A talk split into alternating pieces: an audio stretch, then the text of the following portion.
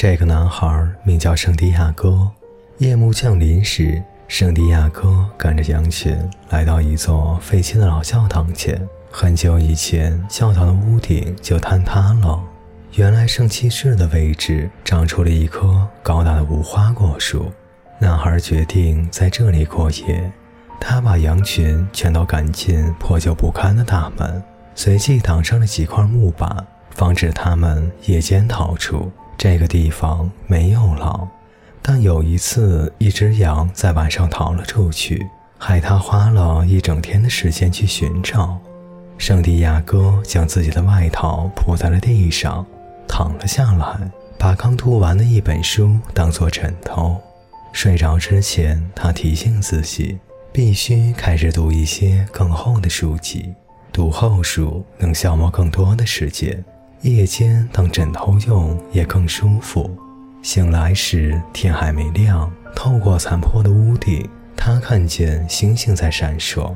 他心想：真想多睡一会儿。他做了一个梦，和上周做的梦一模一样。而且又是梦没做完就醒了。男孩爬起来，喝了两口酒，然后收起牧羊棍，呼唤仍在沉睡的羊群。他早已经注意到，只要他一醒，大多数的羊也都跟着醒了过来，仿佛有种神秘力量把他的生命同那些羊的生命联系在一起。两年来，那些羊已经跟着他走遍了这片大地。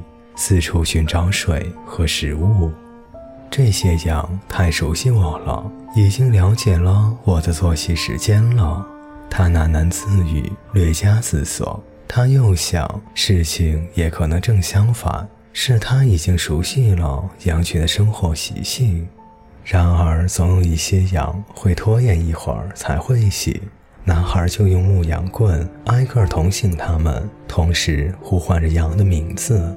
他一直坚信羊能听懂他说的话，因此他时不时地给羊群读一些给他留下深刻印象的书籍的章节，或者对羊群诉说自己在野外时的孤独和快乐，或者评论一下在经常路过的城镇里见到的新鲜事物。不过最近两天，他的话题只有一个，就是那个女孩，一个商人的女儿。住在距离这里四天路程的一个镇上，他只到那里去过一次，是在去年。那个商人是一家纺织品店的老板，他喜欢看人当着他的面剪羊毛，以防别人弄虚作假。一个朋友指点男孩去那家店铺，于是他便赶着羊群到了那里。我有点羊毛要买，他对商人说。店里人满为患。老板让圣地亚哥黄昏时分再来，男孩便到店铺前的斜坡上坐下，从帘搭里掏出一本书。我以前以为牧羊人不会读书。一个少女的声音在他的身边响起，是个典型的安达鲁西亚少女，一头黑发瀑布般的垂下，眼睛使人隐隐约约的想起古代的征服者摩尔人。那是因为羊群交给人们的东西。远比书籍要多，男孩回答说：“他们谈了两个多小时。少女自称是纺织品店老板的女孩，还谈到镇子上的事情。女孩说，这里的生活一成不变，天天如此。圣地亚哥谈起安达鲁西亚的田野，谈起他经过村镇里的新鲜事，他很高兴，因此不必总是跟羊群说话了。”你是怎么学会读书写字的？和其他人一样，在学校里学会的。男孩回答说：“既然会读书写字，为什么还当牧羊人呢？”男孩随便岔开了话题，没有回答。他确信这个问题女孩永远无法理解。他继续讲述路上的经历。女孩那双酷似摩尔人的小眼睛，一会儿因为害怕而瞪得浑圆。一会儿因为惊奇而眯成一条缝隙，时间流逝，男孩开始期待这一天永远不要结束，期盼女孩的父亲一直忙碌下去，可以让他在此等上好几天。他感觉自己正在升起一种过去从未有过的冲动，永远定居在这个镇子上。他感觉和这个黑发女孩在一起，每天都会是新的一天。然而，那个商人最终还是来了。他让圣地亚哥剪下四只羊的毛，然后付了相应的钱，让男孩隔年再来。四天后就要再去那个镇子了。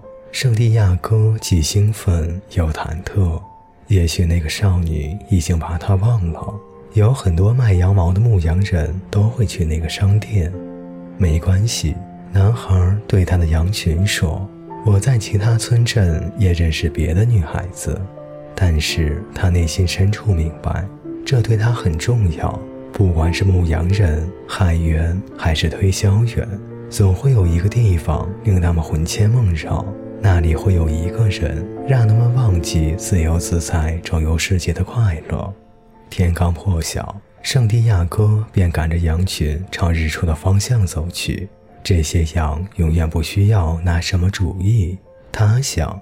也许这就是他们一直跟在我身边的原因。羊唯一需要的就是食物和水，只要他了解安达卢西亚最好的草场，羊群就会永远跟随他，即使日复一日在日出日落之间苦熬，即使在其短暂的一生中从未读过一本书，也不懂人的语言，听不懂人们讲述的新鲜事。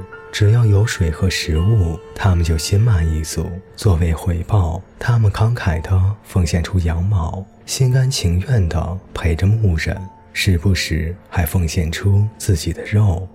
如果我变成魔鬼，决定把他们一只接一只杀死，他们也只在整个羊群几乎被杀光的时候才会有所察觉。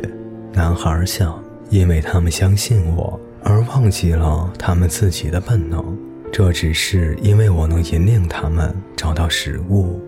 男孩对自己这些念头感到惊讶，也许是因为那座里面长着无花果树的教堂太残破不堪。他又做了一个与以前一样的梦，他开始嫌弃忠诚地陪伴在他左右的羊群。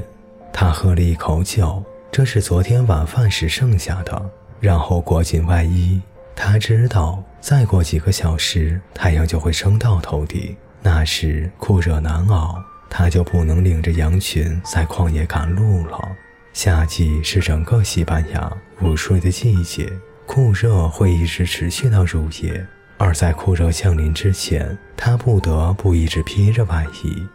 然而，每当他想抱怨外衣沉重时，总会想起，多亏这件衣服，才不会在清晨时感到寒冷，必须随时准备应对天气的突然变化。圣地亚哥想，并对外衣的厚重心存感激。外衣自有其存在的理由，而男孩亦有其生活的道理。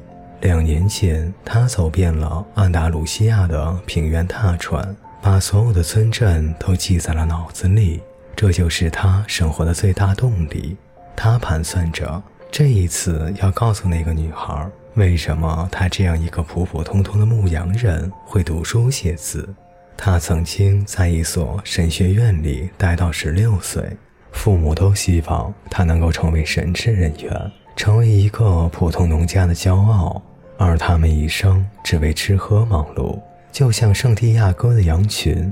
他学过拉丁文。西班牙文和神学，但是从孩童时代起，他就梦想着了解世界，这远比了解上帝以及人类的罪孽要来的重要。